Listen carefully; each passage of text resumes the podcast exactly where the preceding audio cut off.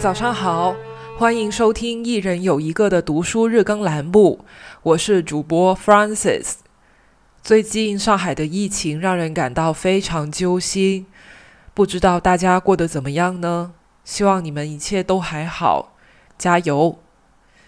那今天是星期六，我想给大家推荐一本适合在周末阅读的比较疗愈的随笔集。那就是日本导演市之愈和写的《有如走路的速度》。市之愈和的名字，我想对于中国观众来说应该已经不陌生了。二零一八年，市之愈和导演的电影《小偷家族》在戛纳电影节拿了代表最高荣誉的金棕榈大奖。随后，这部电影也在中国上映了。相信有不少听众都有进电影院看过吧。我自己呢，非常喜欢看市之愈合导演的作品，《无人知晓》《步履不停》《如父如子》《回我的家》《奇迹》《比海更深》《海街日记》，还有最新的《真相》，我全部都看过，而且几乎是每一部我都瀑布爆哭。因为四之愈合他非常会拍家庭关系嘛，而且他的电影又是生活流风格的，没有非常戏剧性的情节，经常就是看着看着，突然被一些小细节触动了，默默流泪，然后慢慢的就哭到收都收不住。如果你跟我一样也是四之愈合的影迷。那你一定会非常喜欢《有如走路的速度》这本书，因为在书里面，导演分享了自己成长到入行的人生经历，尤其是讲了电影中那些很日常又很让人感动的细节，他是怎么构思出来的？其实大多都是源自于导演对生活的观察，还有他自己的一些很私人的情感体验。比如胡渣的这一篇，就写了柿之玉和小时候坐在爸爸的腿上看电视，被爸爸的胡渣刮到脸庞的往事。那是一个很温馨的父子相处的场景。长大之后，他跟父亲的关系没有那么亲密了。直到父亲去世，为他守夜的时候，柿之导演再次触碰到父亲的胡渣。由此想起了童年与父亲相处的欢乐时光，他哭到不能自已。这个场景被原封不动的放到了四之愈和导演的电视剧《回我的家》里面，我印象很深。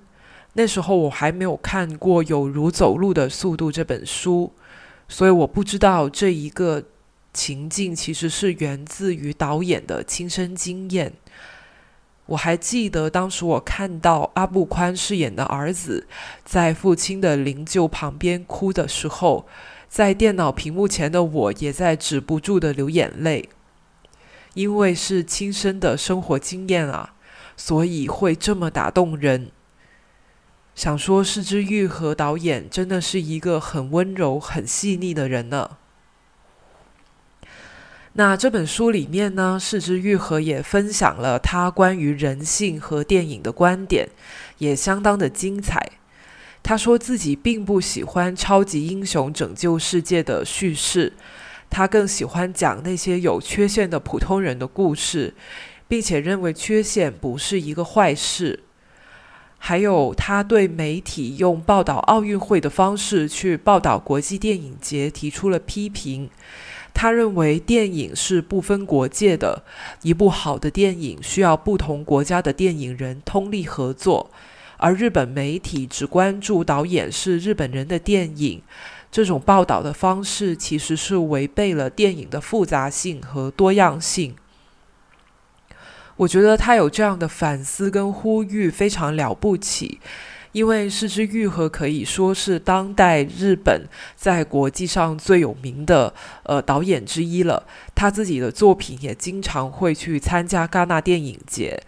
那在这个时候，他自己作为日本媒体最受关注的日本导演，还能有这样的反思，站出来呼吁，呃，大家不要仅仅只是关注他的电影，还要关注日本电影人参与了幕后制作的别的国家的电影，还有要多关注电影节上面的其他国家的作品，不要用呃国界去作为一个噱头去报道。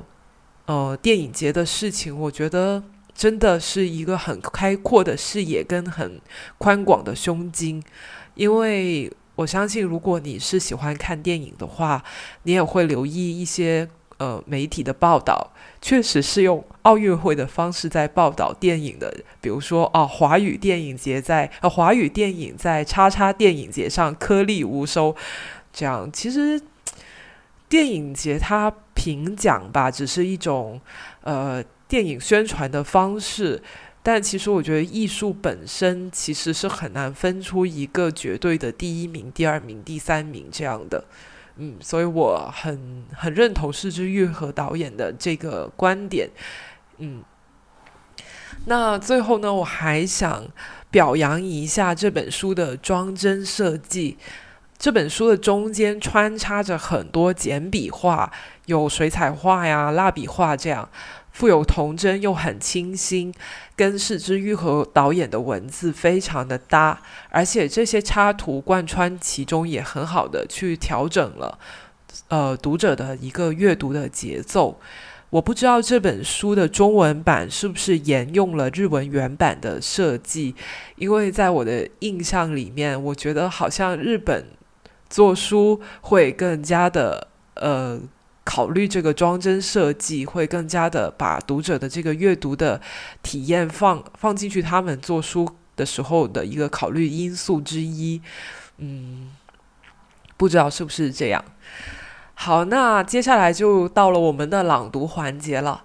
今天呢，我想挑选这本书的当中的三个篇目来朗读，分别是缺陷、螃蟹。和胡渣，我自己觉得这三篇比较好的体现了这本书的一个整体的风格，就是它里面既是有呃导演本人一些对于人性啊社会的思考，也有他很也体现了他很诙谐很幽默的性格，还有一些他呃很私密的个人情感的一些展现。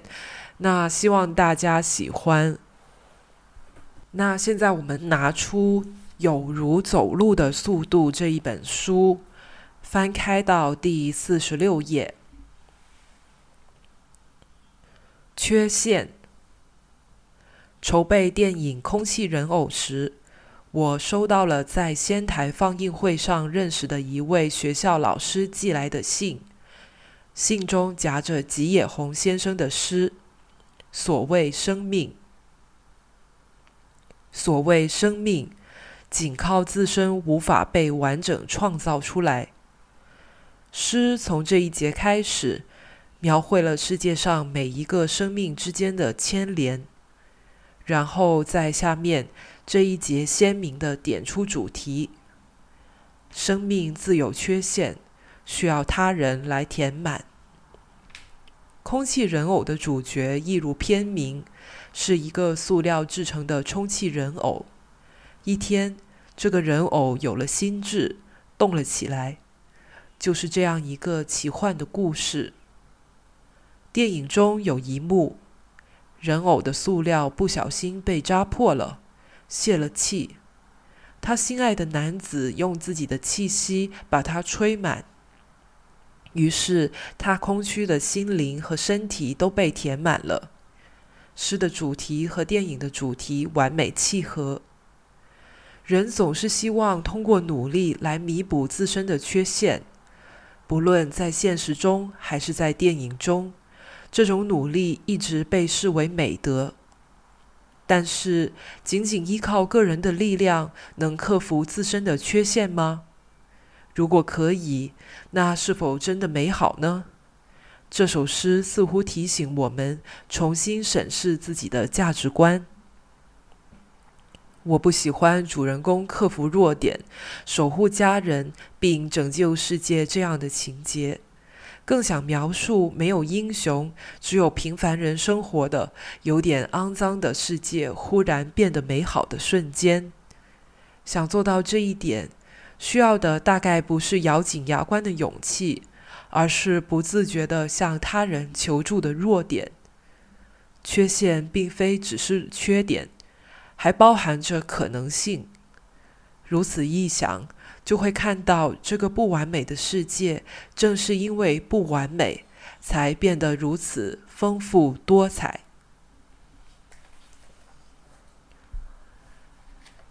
那接下来我们翻到第六十八页，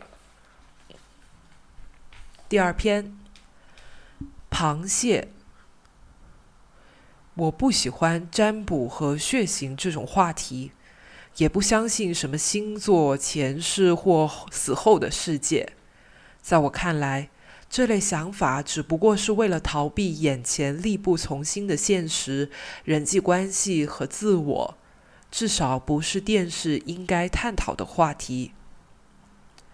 按说，我这样的人应该不会有不可思议的经历，但也不是这样。大学毕业那年。我一个人去安美大岛旅行，我的目的地是乌九岛，但因为爷爷奶奶出生在那里，所以顺道去了一趟。拂晓时分，我乘坐渡轮到了明濑，再转乘大巴东行，在利利丁的一家家庭旅馆住宿。那是个荒凉的小镇。傍晚。我独自来到海边散步，一只螃蟹闯入了我的视野。螃蟹发觉有人靠近，一般都会慌忙逃走或者立马藏起来。可这只螃蟹却挥舞着一只大钳子，继续朝我爬过来，一副火冒三丈的样子。而且不知为何，它的身体就像刚出生那样呈半透明状。仔细一瞧。发现这只雄螃蟹身后还有另一只螃蟹，海浪打过来，它无力的横沉着，看样子已经死了。雄螃蟹为了拼死保护这只螃蟹的尸骸，才对我表示敌意。我被他的愤怒和悲伤打动，离开了那里。故事并没有就此结束。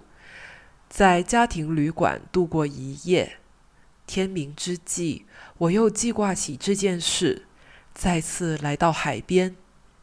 出现在我眼中的是两只重叠般紧紧依偎在一起的死去的螃蟹。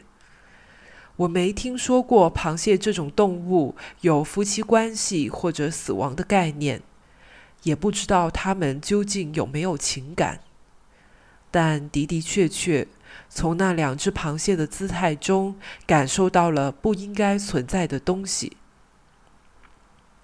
自那以后，我便吃不下螃蟹了。要是这么写的话，想必是个很棒的结尾。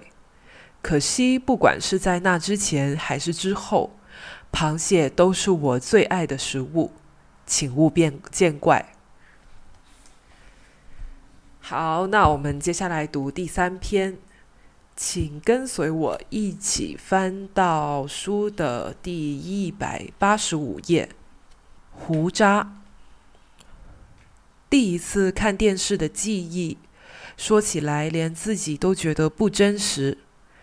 六叠大的房间里，四只脚的黑白电视机摆在缝纫机旁，正在播百米赛跑。跑得飞快的黑人选手第一个冲破终点线，大概是没有见过不同肤色的人，所以印象格外深刻。如果这是东京奥运会的镜头，那选手就是美国队黑人名将鲍勃·海耶斯。海耶斯在这届奥运会百米赛跑的半决赛上跑出了九秒九。决赛中也以十秒的成绩一举斩获金牌。当时两岁的我正乖乖的坐在父亲腿上看电视，父亲是盘腿而坐的姿势。要说为什么知道这一点，因为和电视画面一起映入记忆的，还有父亲没刮干净的胡渣蹭到正看得出神的我的脸时，那硬渣渣的触感。父亲很喜欢在电视上看职业棒球赛。准确地说，此外他没有其他称得上爱好的东西。还在读小学时，我曾和他一起去过几次后乐园球场，观看巨人队的比赛。但我上初中后，父子两人好像生出了间隙，最后终于不怎么说话了。时隔许久见面，父亲还是会对我这个成年后早已对棒球赛失去兴趣的儿子说一句：“今年巨人队打得怎么样啊？”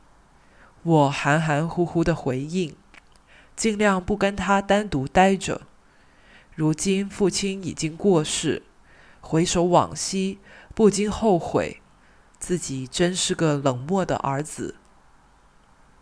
为父亲守夜那晚，当吊唁的客人尽数归去，寺庙里终于安静下来，我才与父亲有了久违的独处时光。打开棺木的小窗，看到父亲微微张着嘴，仿佛正在酣睡。我心想，父亲这副样子举行告别仪式，实在不体面。于是把毛巾卷起来，垫到他的额下。那时，我的手触到了硬渣渣的胡渣。时隔三十年，那令人怀念的记忆瞬间苏醒，我开始哭了起来，直到天明。好，那今天的读书日更分享到这里就结束了。不知道你是否喜欢我选的书，还有我朗读的篇章。如果你们有任何想法，都欢迎到小宇宙或者我们的微博、小红书下面留言告诉我。我们明天再见，拜拜。